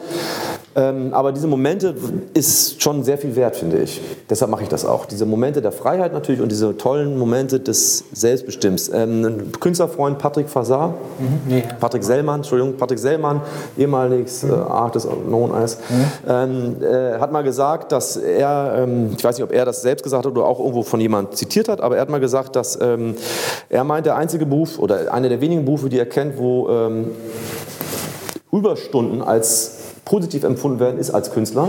Äh, Im klassischen Beispiel so, ähm, wenn seine Freundin dann gesagt hat, du, ich bin jetzt dieses Wochenende bei einer Freundin, er gesagt hat, juhu, bin ich das ganze Wochenende im Atelier, ist aber die ganze Woche schon da. Also diese Überstunden, noch, ich kann noch länger im Atelier bleiben, als positiv empfunden werden. Also das ist schon eine große Lust an der Arbeit, sonst würden wir das nicht machen, glaube ich. Das ist schon diese Leidenschaft. ähm, Ja. ähm, Ja, genau. kann, das kann ich gut nachvollziehen. Klar. Also auf jeden Fall, das ist sicherlich ähm, tatsächlich eine der, äh, der schönsten Momente. Ja, tatsächlich. Und jetzt, jetzt, wird jetzt tatsächlich, und- äh, hat jetzt nicht mit dem Thema zu tun, aber wird jetzt tatsächlich mit der Tochter getoppt noch. Äh, die kannst du dann auch anstarren und die starrst du an und bist auch glücklich. hast du ja auch gemacht. Die starre ich halt auch zurück. Ist auch ein bisschen Kunst von dir, ne? Ja, ja, ist auch. genau, Jetzt ja. nicht mehr so viel Einfluss drauf, so, aber Ja, ja, genau. Ja. Ja. noch Künstlerin soll nicht wir erkennen und ich gerne hat, schon aber gesagt. Sie wird keine Künstlerin, damit wir noch einen Verdiener haben in der Familie. So, ne? Nein, aber äh, nee, das ist also das ist schon, das gibt dir schon ganz viel und das ist tatsächlich auch so. Und ich glaube, das ist auch bei den meisten Künstlern so. Äh, eigentlich ich, ich wüsste nicht, dass ich einen Künstler kenne, der das den in den Beruf reingegangen ist aus irgendwelchen wirtschaftlichen Gründen. Also das will, will auch keinen Sinn machen irgendwie. Das ist wirklich eine Leidenschaft und dann wird auch der wird auch vielleicht die Leidenschaft zum Beruf. Also manche straighter, manche mit Umwegen. Also Aber sollten denn junge Menschen Menschen, die sich überlegen, Kunst zu machen, weil irgendwie fängt man ja an wahrscheinlich in der Schule das zu machen, dann gibt es Leute, die finden das ganz toll, man findet es persönlich für sich vielleicht auch ganz wichtig. Äh, sollten die nicht ähm, im Rahmen der Ausbildung vielleicht darüber aufgeklärt werden, dass Sie wahrscheinlich sowieso kein Geld damit verdienen werden, also so auf den Markt vorbereitet werden. Ja. Wäre das nicht wichtig, wenn dann Eine Ex-Freundin von mir, die hat mal, hat, mir, hat mal eine Karte geschenkt gekriegt von ihrer Mutter, tatsächlich, oder irgendwie so. Da gab es eine Karte, da konnte man so an, gab so Karten zu kaufen, da konnte man so ankreuzen. Als Typ und als Frau konntest du eine Karte kaufen. Und sie als Frau konnte, Mama, das habe ich schon gemacht. Und da waren so Sachen, so irgendwie mit meiner Freundin, lalala, didit, und dann mit einem Künstler zusammen zu sein. So. konntest du ankreuzen. So, ich so, okay, was soll das denn? Aber das hat natürlich recht. So. Ähm, ja, das was jungen Leuten das zu raten, ähm, absolut. Ähm, ja, nee, hat er, hat er absolut recht. Äh, jungen Leuten das zu raten, sag nochmal, Entschuldigung, jetzt habe ich. Äh, Zwischen- Junge Menschen, wenn die sich überlegen, den Ja. Beruf zu wählen, andere junge Menschen gehen in die Berufsberatung und dann jetzt erzählt, du hast große Chancen, wenn du Bankkaufmann wirst, weil in zehn Jahren, wenn du fertig bist Ja. mit deiner Ausbildung, Ja, ich wollte, Meeres, ich wollte Meeresbiologe werden übrigens. Also ich wollte Meeresbiologe werden, äh, weil auch Leute aus dem Publikum danach gerade gefragt haben. Äh, erwähne ich das kurz. Hat- Also ich wollte Meeresbiologe werden. Ich hatte so ein Bild äh, von meinem Beruf, dass ich auf, in Frankreich an der Küste auf so einem Boot bin mit so wahnsinnig tätowierten und muskulösen Oberkörper mit so einem Unterhemd auf so einem, auf so einem Kahn, Wale beobachte und so eine wahnsinnig äh, sexy Freundin habe, die den, das Boot steuert. Hab dann gedacht, ich werde Meeresbiologe, war dann beim Schnupperstudium in Hamburg und da hieß es so, in das, das Meeresbiologiestudium in Hamburg ist in Kiel, also nicht in Hamburg, sondern in Kiel irgendwie. Und da werden Wattwürmer äh, gezählt und irgendwelche Algen und ähm, man ist da eher so mit Gummistiefeln im Watt unterwegs und man muss das kleine Latinum haben und das große und dann habe ich gedacht so, nee. äh, ich bin dann erstmal in die Gastronomie gegangen, bevor ich dann Kunst studiert habe. Habe ich dann im Alster-Pavillon gearbeitet. also um das zusammenzufassen, man, man sollte junge Menschen vielleicht doch Keller, darüber aufklären und ihnen das an die Hand geben, dass man Ja. da was lernen kann. Also Ich glaube aber tatsächlich, dass das auch die jungen Leute schon so relativ schnell begreifen. Ich kann, also, ich kann mir nicht vorstellen, dass äh, mehr als 20 Prozent der jungen Studenten an der HFBK sich darüber im Klaren sind, wie glaube schwer es also nachher sein wird. nicht, Oder nicht wie war. schwer, sondern wie sie anschließend ihr Geld verdienen. Also, ja, ich denke, okay. das ist Ähm, ich vielleicht in glaube- dem Moment egal. die Künstler, die, viele der Künstler, nicht alle, also viele der Künstler, die ich kenne, tatsächlich kommen aus einem vernünftigen Mittelstand. Ich glaube, also ich weiß nicht, wie das, es gibt sicher auch Ausnahmen, aber ich glaube, sicher ist so ein vernünftiger, also wenn die Familie aus dem Mittelstand kommt und dann einen gewissen Background hat irgendwie, dass du ein bisschen unterstützt wirst, macht es das auch einfacher. Ähm, ich kenne wirklich auch Künstler, die hasseln müssen, richtig so, ähm, aber ähm, ob die auch schon so hasseln mussten, als sie den Weg und das Studium gemacht haben, weiß ich jetzt nicht. So, das wäre mal vielleicht mal gibt es sicher Untersuchungen so. Also wenn du aus einem guten Mittelstand kommst, hast du vielleicht auch andere Freiheiten als wirklich die erste Priorität. Ich muss Geld verdienen und dann wirst du vielleicht nicht unbedingt Künstler. Wenn du das Ding nicht als erste Priorität hast, so wirst du wahrscheinlich nicht Künstler. Ja, ich weiß es, weiß ich, ja. Ich, ist ja nur eine Frage. Also, ja, nee, ja, gute Frage. Ich Ja, bin ich sprachlos. auch- ich ich weiß, nee, weiß es nicht. Also ich genau. habe da, ich habe ja immer eine ganz klare Meinung zu solchen Ja. Themen, aber ich befasse mich natürlich auch ganz viel, weil ich natürlich auch ganz viel unter diesem wirtschaftlichen Aspekt mit Künstlern zu tun Mhm. habe und viel, viel, viele Jahre auch schon hatte. Und, ähm, äh, und man kann natürlich Kunst nicht für den Markt ent ent entwickeln, weil es gibt ja keinen Markt. Du kannst ja jetzt nicht anfangen, Kunst studieren und sagen, hey, meine Bilder, ich male die jetzt anders, weil Gibt das ist der Markt. So, den Markt so gut. Also Damien Ja. Hirst ist so das berühmteste Ja, Beispiel. aber das sind ja auch irgendwie so ein paar Ausnahmen. Und wenn Damien Hirst nicht irgendwen gehabt hätte, der gesagt hätte, komm, mach das mal auf der großen Bühne und hier ist ein bisschen Ja, ja. Geld, dann würden wir Damien Hirst auch nicht kennen. Du musst ja auch, du musst ja auch entdeckt werden, du musst auch Glück haben. 10.000 oder Er ist einer von 100.000 oder so. Zehn.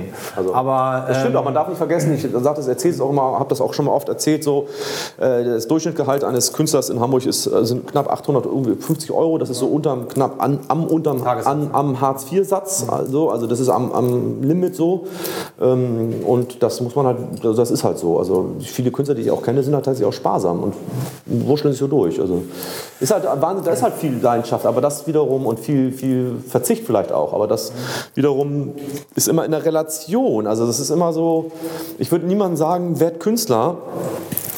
Mein Vater ist jetzt, war jetzt Schauspieler, war, ist auch ein künstlerischer Beruf. Mein Vater war dann sehr erfolgreich. Mein Vater ist dann, hat irgendwann, ist dann irgendwann in Rente gegangen mit 66, hat gesagt, so jetzt gehe ich in Rente. Also er hätte dann auch noch spielen können und hätte auch noch sicher was gemacht so und dann hat er Krebs gekriegt.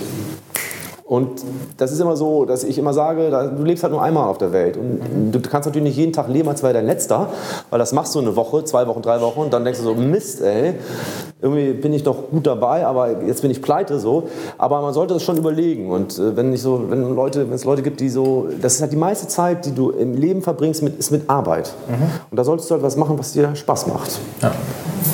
Was, du musst natürlich auch überleben können. Und wenn das mit der Kunst nicht geht, dann kannst du nicht sagen, ich, du sollst Kunst machen. Das ist natürlich Unsinn. Aber es ist schon wichtig, dass man glücklich ist im Leben und was macht, was einem Freude macht. Und dann verdient man ein bisschen weniger.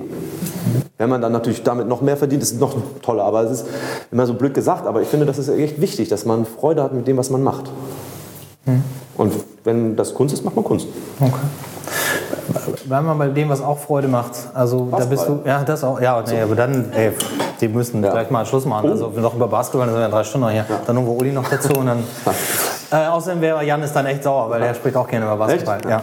Äh, nee, was ganz, das andere Thema auf der anderen Seite, nämlich stehend, ähm, äh, das, das, so kenne ich dich ja auch. Ähm, das ist ja auch ein schönes Thema für uns beide, Hüte. weil wir beide Hüte kaufen und manchmal tragen ähm, wegen dem lichten Haaransatz. Hm? Was? Und ähm, ich, ich, ich lasse mich ja nur, ich lass mich nur frontal filmen. Ja. so, und von unten. Ja. Ähm, Sammeln. Ja, sammeln. Ich war, also kurz jetzt nur noch zum Abschluss, weil ich finde, Sammeln ist ja ein ganz tolles Thema und wenn man sich als Künstler eben auch damit auseinandersetzt, auf der anderen Seite zu stehen, das heißt, du bist auch an den anderen Sachen mhm. interessiert. Mhm. Ähm, und ich weiß, dass du sammelst. Mhm. Ich weiß auch, dass dein, deine Familie mhm. Kunst gesammelt hat oder äh, mhm. deine Mutter vielleicht auch heute auch immer noch sammelt.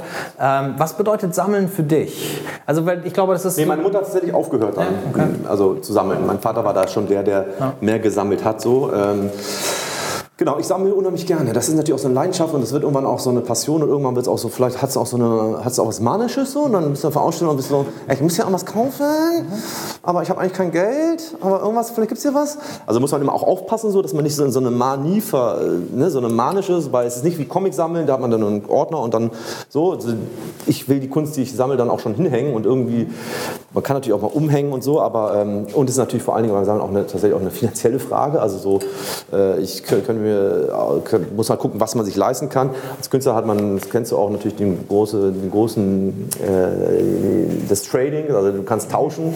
Äh, ich habe gerade mit ähm, Dein, mit, dem, eine, mit dem, einem Urgestein der Hamburger Graffiti-Szene, wenn nicht einem der bekanntesten Graffiti-Sprüher, mit dem habe ich gerade zwei Drucke getauscht. Das ist tatsächlich auch wunderbar. Ähm, also man kann auch natürlich kleine Sachen tauschen. Sammeln ist, also ich habe bei mir zu Hause, glaube ich, lass mich, ich weiß es jetzt nicht, ich habe sehr viele Arbeiten und ich habe zwei von mir selbst da hängen. Ich habe eine kleine Fotobemalung und eine so eine kleine Assemblage hängen. Äh, ich muss auch zu Hause mir nicht die Arbeiten angucken, die ich den ganzen Tag im Atelier angucke, muss ich auch nicht nur zu Hause hängen. Das ist irgendwann auch mal gut mit dem Selbstdarstellerischen und irgendwie. Ähm, sammeln ist, Kunst zu sammeln und sich mit Kunst von anderen Leuten, das macht unheimlich Spaß. Ich weiß auch, dass es unheimlich toll ist, wenn Künstler selbst von mir was haben. Das ist nochmal so eine spezielle Auszeichnung, wenn andere Künstler von von einem was kaufen oder so, dann erst recht, wenn man selbst auch noch was kauft. So. Manchmal ist es mit Sammeln ja auch schwierig, das ist auch immer so eine offene Kommunikation. Möchtest du überhaupt mit mir sammeln? Sei auch ehrlich. Das ist ja auch mal, ne, wenn man den fragt, kann auch sein, dass er sagt so, nee, irgendwie nicht. Also ich mag dich persönlich, aber deine Kunst finde ich doof. Oder es gibt auch Sachen, dass man sagt, ich kann jetzt nicht sammeln, weil ich, ist alles, das, was da ist, muss ich verkaufen einfach so, aus finanziellen Gründen so. Aber ähm, die Leidenschaft, sich mit Kunst zu umgeben, finde ich ganz toll. Und genau, was ich vorhin erzählen wollte, weil ähm, ich das auch oft höre, dass ich sage, dass Leute sagen, ja, ich finde deine Sachen total toll, aber ich kann mir die nicht leisten so. Klar, ich könnte mir das Bild, das große Bild auch nicht leisten so, wenn ich das kaufen würde. Ich kann mir aber auch von anderen Künstlern ein Bild in der Größe nicht kaufen. Ja? ja. Gut, dann können wir sagen, das nochmal. Entschuldigung. Ja. Obwohl es macht ja keinen Sinn. Es, es, äh, ja. Ähm, ist es so tatsächlich, das dass äh, genau 50 Prozent, okay, genau. Das wussten ja auch immer viele nicht, aber mittlerweile wissen es alle schon. Alle wissen es. Mittlerweile wissen es alle. Aber es gab eine Zeit, wo es nicht viele wussten. Ach, du musst 50 Prozent abgeben. Ja, also ja, was auch legitim ist. Markt, aber das ist ein hm? anderes Thema. Das ist auch, dass es jetzt alle wissen, ist auch irgendwie viele äh, nee, dann, kaufen ja dann gerne bei der Quelle und gehen zum Künstler und sagen, gib, gib mir das für die Hälfte. Ja, aber ich muss dazu sagen, dass die meisten Künstler, die ich kenne, mit denen ich arbeite, tatsächlich, also fast also alle, es gibt ja diesen berühmten Satz, Galeriepreise sind Atelierpreise. Du zahlst beim Künstler im Atelier genauso viel wie in der Galerie. Du kriegst nicht diese 50 Prozent. Nein, du zahlst beim Künstler im Atelier dasselbe, aber es kriegt halt alles der Künstler. Damit unterstützt du den Künstler. Du arbeitest vielleicht gegen die Galerie als Sammler jetzt, aber kaufst halt immer mal bei der Galerie, aber kannst auch mal einmal beim Künstler vielleicht kaufen, kriegt halt ein bisschen mehr. Nein, also oh, so, ne? also, aber nicht, ich kriege Anfragen, ja, äh, ach so, ich dachte, wir, das ist die Hälfte. Nein, wieso? Also gut. Gut, aber- ähm, aber ähm, zum Sammeln nochmal, also das, weil ich da auch mit jemandem drüber gesprochen habe gerade, der meinte, so, man, ich kann mir es leisten. A gibt es ja mittlerweile Ratenzahlungen in vielen Galerien und man muss ja nicht, mit, also ich kann ja auch nicht mit Kasso kaufen, welchen, aber es gibt Künstler, die kann man auch noch für sich entdecken und die sind günstig und man kann vielleicht von dem Künstler kauft man nicht eine Leinwand, sondern kauft man einen Druck, der ist limitiert, der hat eine Signatur, auch in einer Unterschrift in einer kleinen limitierten Edition oder man kauft eine kleine Zeichnung oder eine kleine Collage. Ähm, Und mein Vater damals hat seine erste Zeichnung gekauft, die hat damals 100 D-Mark gekostet. Und mein Vater hat ein Jahr lang jeden Monat 10 D-Mark zur Seite gelegt und nach zwölf Monaten hat er diese Zeichnung gekauft. Und das ist halt, da ging es halt, es geht's, man kann auch, wenn man wenig Geld hat, Kunst kaufen, wenn man das möchte. Manche Leute haben Probleme, überhaupt was zu kaufen. Denen muss man nicht sagen, ja, du kannst auch Kunst kaufen. Die haben andere Nöte. Da soll man da sagen, da, das ist natürlich auch Unsinn dann. Aber ähm, das ist auch ein Luxus natürlich. Also, aber trinkst du halt drei Bier weniger, fährst zweimal Taxi weniger, dann kann man sich schon einen kleinen Sipro kaufen. Laufen und dafür Kunst kaufen. ne? Laufen, dafür Kunst kaufen. Ja, Auto ist auch teuer. Gut, wenn wir jetzt, ähm, dann lass uns, äh, dann äh, äh, hören wir beide jetzt mal auf, ähm, hier Fragen zu stellen, denn ja. ich würde dann gerne so zu dem, äh, sagen wir, zum zweiten Teil des Abends ähm, kommen, der ja mal Die ersten gehen auch schon. die ersten, je nach- Beeilen das, äh, zum zweiten, der zweite Teil des Abends ist Gesangsstunde Ja, sehr schön. äh, oder Fragen. Ähm, äh, so ein Künstlergespräch kann ja nie ganz erschöpfend sein. Wir können auch noch Stunden reden, aber dann wird es vielleicht auch irgendwann Ich habe gar kein Zeitgefühl. Wie lange war das eigentlich? So ungefähr ja, ungefähr drei Stunden. Echt? Wahnsinn. Wir- Wir machen das wie folgt. Hier gibt es ein, hier gibt's ein Mikrofon. Äh, der- Derjenige, der eine Frage stellen möchte, der nimmt das in die Hand und spricht da rein, weil wir das für die Aufzeichnung brauchen. So ein rein technisches äh, Ding. Und ähm, der, der, der junge Mann da hinten. Genau. Ich habe eine Frage, mich würde interessieren, was dich daran reizt, im öffentlichen Raum zu arbeiten. Also was dich dann vielleicht mehr oder vielleicht auch weniger oder was da besonders ist Ja. im Gegensatz zur Galerie. Also das ist dieses äh, Malen im öffentlichen Raum. Als erstes für mich ist das, hat das zu tun mit Freunden im öffentlichen Raum zu malen. Also ich bin tatsächlich jemand, der sehr gerne mit äh, Künstlerfreunden im öffentlichen Raum malt. Und dann ist es fast wie so ein persönliches Happening, was man mit den Leuten hat. Das, das kann man gar nicht so beschreiben. Das ist so, das ist so eine, wenn man mit Freunden ein Bild malt, mit, mit Dosen, das hat so ein, so ein, das ist immer so ein Ausflug mit einem Grill, also, ne, so, das ist, kann man, das ist ganz schwer zu beschreiben, so. Ähm, aber das ist natürlich das eine, das Machen mit Freunden, also das, das, das Machen in dem Moment. Und dann ist es tatsächlich auch natürlich auch die, die, die, unmittelbare, die unmittelbare Auseinandersetzung mit Gegebenheiten, mit Passanten, mit Leuten, mit manchmal der Polizei, äh, im positiven Sinne so. Also der Thrill beim Legalen ja auch, ich meine nicht mehr illegal, da ist natürlich noch was anderes, da sind das andere äh, Punkte, die da für die Leute, warum die das machen. Ähm, aber so einen direkten Austausch, den du halt nicht hast im Atelier, ne? den hast du halt nur auf der Straße, wenn du ein Bild malst von Oma, äh, Omas und was Leuten, die und auch natürlich eine Aufmerksamkeit. Und und ist ja gibt es auch so tausend Leute, die das schon gesagt haben. Und das sehe ich auch tatsächlich so. Die ganze Stadt ist mit Werbung voll. Und dann male ich ein Bild, was für mich ist und was für meine Leute ist. Und ich meine Leute malen Bilder für mich. Und das ist unser öffentlicher Raum, mein öffentlicher Raum, da mache ich meine Kunst, weil mich fragt auch niemand, ob ich zum zehnten Mal diese Werbung sehen will. Ne? So. Ich habe tatsächlich, ich habe ich hab vor zwei Wochen, ich wollte es noch fotografieren, ich habe es nicht fotografiert, da waren zwei riesige Plakatwände. Auf dem linken war eine Werbung für irgendwie so einen FKK-Laden Atmos, 1000 Frauen. Und daneben rechts, das ist kein Witz, daneben rechts war eine Werbung für gegen äh, Misshandlung von Mädchen, dieses, diesem Gesicht mit so einem X so daneben geklebt. Ich dachte, alter Leute, was ist, also Werbung im öffentlichen Raum ist manchmal so absurd auch und da fragt uns ja auch niemand. Und das ist unser öffentlicher Raum, das ist ja dieses Reclaim the Streets tatsächlich, finde ich tatsächlich so als Idee. Das ist die Stadt, in der wir leben, es ist unser Spielplatz in gewisser Weise. Und gerade Bilder zu malen an graue Wände, da sehe ich nicht das Problem. Also das ist völ- völlig, es gibt sicher irgendwann Bereiche, wo man dann auch tatsächlich diskutieren kann über, wo Ei- Eigentum aufhört bei anderen oder Fremdeigentum anfängt so und was geht und was nicht geht so. Ähm, aber bei Wänden tatsächlich und bei Wandgestaltung sehe ich das tatsächlich wirklich, äh, also Wobei könnte man, ich wollte sagen, kann man alles legalisieren, also alle freigeben, welchen Flächen funktioniert so natürlich auch nicht. Auch nochmal ein sehr spezielles Thema, also ähm, weißt du auch vor allen Dingen ja, ähm, dass auch eine, eine, Legalisierung von Wandflächen im öffentlichen Raum immer so ein bisschen kritisch ist, wenn alles legalisiert wird. Ne?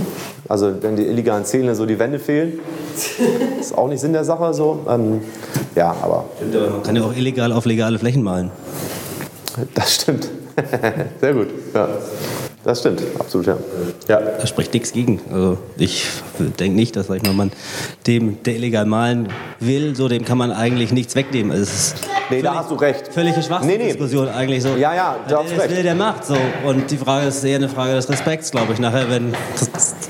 So. Naja, von der, von der Idee hast du natürlich Finde ich. recht. Ja, ja. Also dann, dann wird es halt irgendwann persönlich so. Das ja, ja, eben. Also das, warum das passiert, das meine ich, dass ich das verstehe. Warum das halt, das Klar, nee, der längere klar. Arm ist immer da, natürlich der, der nachtaktive Arm ist immer länger. Also, ja. Der nachtaktive Arm ist immer länger. Ja, das super, ist ja auch eine super. Phrase, die haben wir, das ist, hat sich. Wäre auch wär ein super Schlusswort. Und nee, vielen Dank, super, super, super. Das ist auch so ein äh, Filmtitel, könnte das sein, so als Übersetzung. Nee. Ja, aber also, wie gesagt, also natürlich der Austausch ist da ganz groß, ganz großes Thema und ganz, ist ja auch noch eine ganz andere Malerei, eine ganz andere Art der Kunst im öffentlichen Raum hat man ja ganz andere Gegebenheiten als zu Hause im Atelier. Okay. Emma, das heißt, du bist dann im öffentlichen Raum jetzt nicht nur mit Auftragsarbeiten unterwegs, sondern packst dann auch noch, wenn die Dämmerung eintritt, auch noch mal deine Tasche und Nee, das tatsächlich nicht. Okay. Äh, selbst wenn es so wäre, würde ich das natürlich vehement abschreiten. Im Übrigen ist es aber tatsächlich nicht so. Äh, ich habe da tatsächlich andere Prioritäten. Ähm, ich, ich, zolle dem einen großen Respekt, so, weil das ist auch das, so fängt es auch an. So. Ähm, und ähm, aber das ist einfach nicht meine Art mehr der, der, des Ausdruckes. Also das ist einfach ähm, eine andere, andere Prioritäten. So. Ähm, aber ich male noch sehr gerne im öffentlichen Raum. Und das war ja das, ich male auch sehr gerne an legalen Wänden tatsächlich, weil man da halt malen kann, was man will. Oder jetzt, wie ich das da für das Knotenpunkt gemalt habe, so eine große freie Wand, die man dann machen kann. Also gerade das, dieses Mural-Ding, was dann immer moderner geworden auch, also die große Wandbilder, die man dann frei malen kann. So. Ähm, und ich trenne das aber auch tatsächlich wirklich für mich. Ich habe das so wirklich kategorisiert. Ich trenne auch die Auftragsmalerei, wenn die mit Sprühdose ist. Wenn ich einen Auftrag mache mit Sprühdose, dann es, hat das überhaupt nichts zu tun mit Urban Art. Das hat nichts mit Street Art zu tun. Das hat nichts mit Graffiti zu tun. Das ist dann wirklich Auftragsmalerei so. Und nur das Handwerk ist eine Sprühdose. Also, aber ja.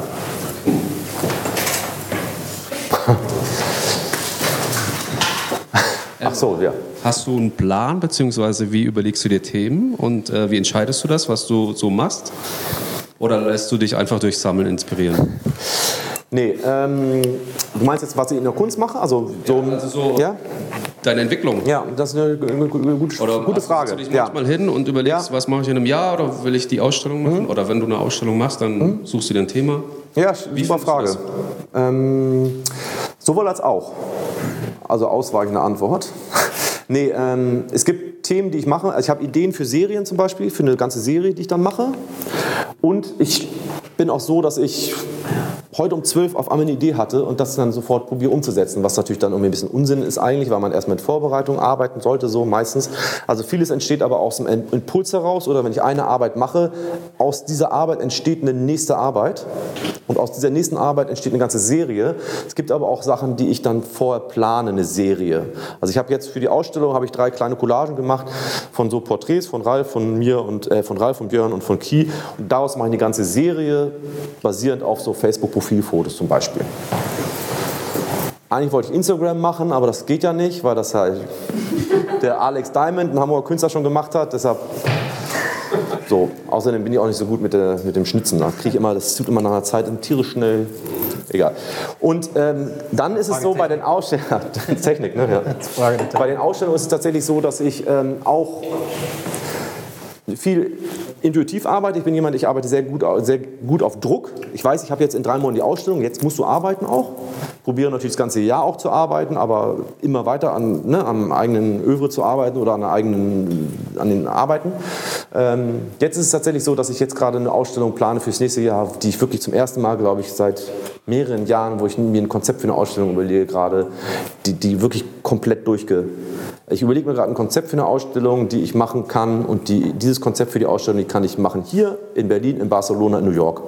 Ich brauche nur den Raum dafür. Das ist wirklich auch, und wenn ich die Arbeiten dann hier schon verkaufe, mache ich die nächsten Arbeiten, die aber in dieses Konzept passen, weiß ich auch. Also das zum ersten Mal, dass ich mir ein Konzept überlege, mit dem ich mich selbst bei Galerien bewerben kann und nicht nur mit der Kunst, sondern sagen, ich mache euch diese Ausstellung, die ich hier gemacht habe, ne? so, das, also so eine Konzeptausstellung. Das ist zum ersten Mal jetzt, dass ich das wirklich überlege gerade. Also, sehr aktuelle Frage. Und nicht abgesprochen. Nee. 50 Euro kriegst du nachher. Ja, machen. Ja, noch. Gibt es sonst noch Fragen? Sonst, ähm, wie war das Schlusswort nochmal? Ah nee, das können wir nicht nochmal verwenden. Ah, Achso, ich wollte, noch was, ich wollte noch was sagen mit der, mit, dem, mit der Sinnhaftigkeit von Kunst eigentlich. Das war, aber habe ich gerade noch gegoogelt. Aber das, aber das Kann ich ist jetzt als, Schluss, stellen als Schlusswort als Schlusswort? vielleicht.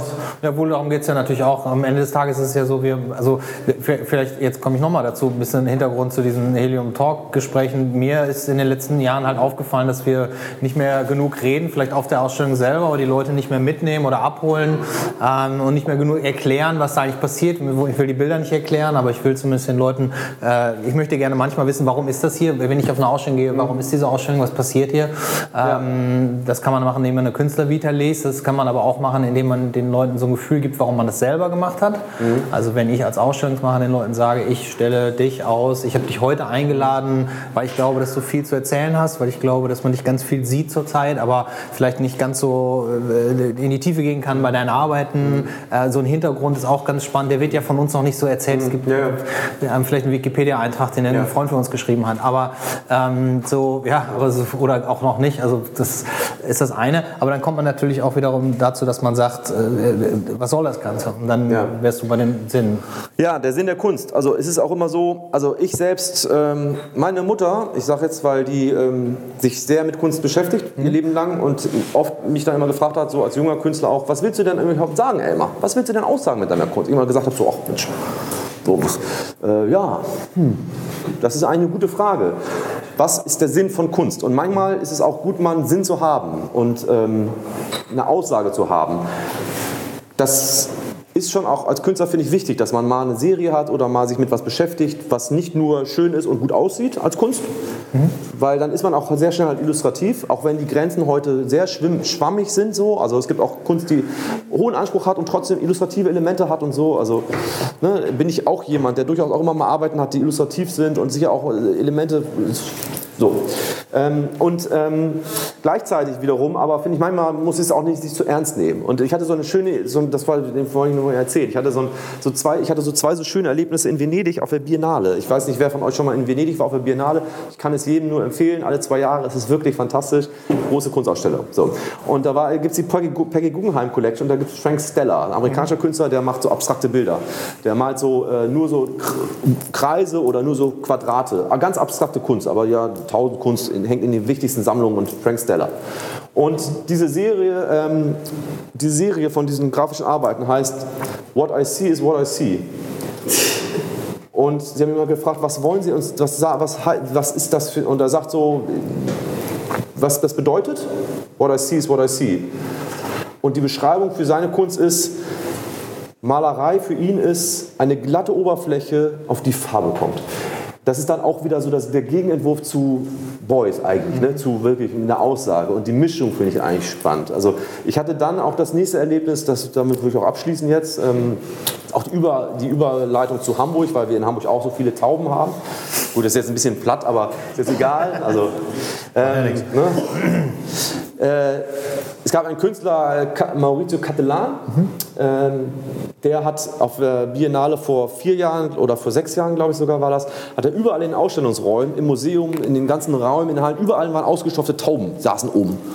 So, und das fand ich total belanglos, weil ich bin da durchgegangen und überall hängt die Kunst, überall sind Tauben rum. Ich dachte so, ja, ist halt kein großes Ding, wenn man halt jemand wie Katelan ist, der so bekannt ist, der so vermögend ist, der so eine Sponsoren hat, der lässt sich halt 3000 Tauben ausstopfen, zahlt dafür irgendwie 80.000 Euro und setzt sie da hin. Fand ich total langweilig, total so.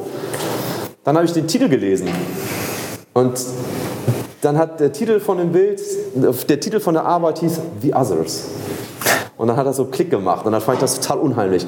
Und die anderen, die sitzen nämlich überall auf Häusern und überall in der Ausstellung und glotzen so runter. Und das fand ich total geil. Wie dann auf einmal so was Banales über einen Titel, über eine Information, der der Künstler mir gibt, auf einmal so was ganz Unheimliches und total Faszinierendes hat. Da fand ich immer so, oh geil. Ganz banal eigentlich, aber deshalb ja, bin ich auch jemand, der immer gerne mit Titeln arbeitet. Nicht, dass sie so brillant sind wie der Titel jetzt in der Verbindung mit dem Bild, aber das fand ich. Deine Titel sind schon gut. Kennst du Ja, aber deinen Lieblingstitel? Hast du einen? Den schönsten Titel, den du gemacht hab, hast? Ja, ich habe ein, ein, tatsächlich ein, eine, tolle Arbeit, äh, eine tolle Arbeit gemacht, äh, die ich tatsächlich, eine der Arbeiten, wo ich mich ärgere. Äh, das war so ein Assemblage, das war so ein kleines Brettchen, da habe ich so zwei Plastik, das war so ein Gesicht kollagiert, einfach so. Und das waren so zwei kleine Plastikaugen und die habe ich so geklebt, dass die so total schielen. Also die gucken voll schräg. Und das Bild heißt Egon Schiele, Ausrufezeichen. Das fand ich, das, also, das ist auch ein bisschen platt, muss ich dazu sagen, dass ich Egon Schiele total faszinierend finde als Zeichner. Äh, ähm, Aber das ist eins, ja... ein, eins, eine, eine, eine gute Arbeit von mir. Also ich habe mehrere, die ich schön finde, aber Nee, also, aber wie gesagt, du arbeitest ja ganz viel mit Titeln. Ich will das jetzt auch nicht unnötig in die Länge ziehen. Wir Ja. müssen jetzt noch eine Sache ganz kurz organisieren. Ach ja, stimmt. Die gehört ja noch dazu. Wir, wir machen das Genau. ja. Ähm, äh, wie gesagt, Janis ist leider heute nicht da. Äh, äh, einer der Gründer von den Clubkindern. Ähm, wir machen das ja nicht äh, alleine mit Tide äh, von Helium Corber aus, sondern äh, wir machen das auch mit den Clubkindern zusammen. Äh, die Clubkinder sind ein gemeinnütziger Verein. Die sammeln Spenden. Wir haben uns bei, ähm, bei dieser Veranstaltungsreihe überlegt, dass jeder Künstler oder jeder, mit dem wir Gespräch führen, äh, etwas spendet, was im Anschluss, Anschluss äh, äh, versteigert wird. Also nicht direkt hier unmittelbar, sondern dann in den nächsten Tagen ähm, über übers Internet in einer stillen Auktion. Äh, die Informationen äh, äh, gibt es dann auf Facebook. Stille Auktion interessant. Ja, ja naja, so das äh, ist halt eine Form, das ganz gut zu machen. Ähm, und äh, der Künstler gibt, gibt ein Werk dazu, aber der Künstler äh, bestimmt auch, wo das Geld anschließend hingeht. Also der Künstler sucht den Verwendungszweck der Spende aus. Und bei Elmar ist es so, dass wir ähm, dass er uns dieses tolle Bild, ähm, was nicht unbedingt im Kinderzimmer hängen sollte, äh, doch im, unbedingt im, kind, unbedingt im Kinderzimmer hängen sollte, äh, uns zur Verfügung gestellt hat. Und äh, den Zweck, den kannst du jetzt selber noch mal kurz erwähnen. Genau, das, äh, das ist eine, äh, eine Fotoübermalung und die Arbeit ist quasi ähm, ein Unikat. Das ist Acryl auf alter Fotografie. Allrauner heißt das Bild. Und ähm, ich würde das dann über Clubkinder wird das versteigert ähm, an den meistbietenden. Und der, der gute Zweck in dem Fall, ich äh, werde die Erlöse zu 100% spenden an den ähm, das ist ein bisschen schwieriger Name. Das ist äh, der Freundeskreis der Spezialambulanz der Onkologie in der Universitäts, im Universitätskrankenhaus Eppendorf. Das ist quasi ähm, eine, ähm, ein Freundeskreis einer Spezialstation. Das sind alles ausgebildete, top äh, ausgebildete ähm, Psychologen und die arbeiten auf der Krebsstation mit Krebspatienten und vor allen Dingen betreuen. Es geht da hauptsächlich nicht darum, unbedingt in erster Linie auch die, die Krebspatienten zu betreuen, sondern die Angehörigen werden halt unterstützt. Also die Kinder von, wenn die Mütter oder Eltern krank sind und ähm, die machen total gute ähm, Arbeit und die Gelder, die da, dieser Freundeskreis sammelt Gelder. Die Schirmherrin des Freundeskreises ist die Schauspielerin Han- Hannelore Hoger und die sind ein kleiner Verein und die haben nicht so viele Spenden und sind angewiesen, weil sie davon halt ihre Fachkräfte bezahlen und ähm, das ist, glaube ich, eine super Sache. Gut, super. Dann beenden wir das damit und Ja. ähm, ja, bedanke euch äh, fürs Kommen. Ja, vielen Dank für das Interesse. Zuhören. Ähm, ja, schönen Abend euch allen noch.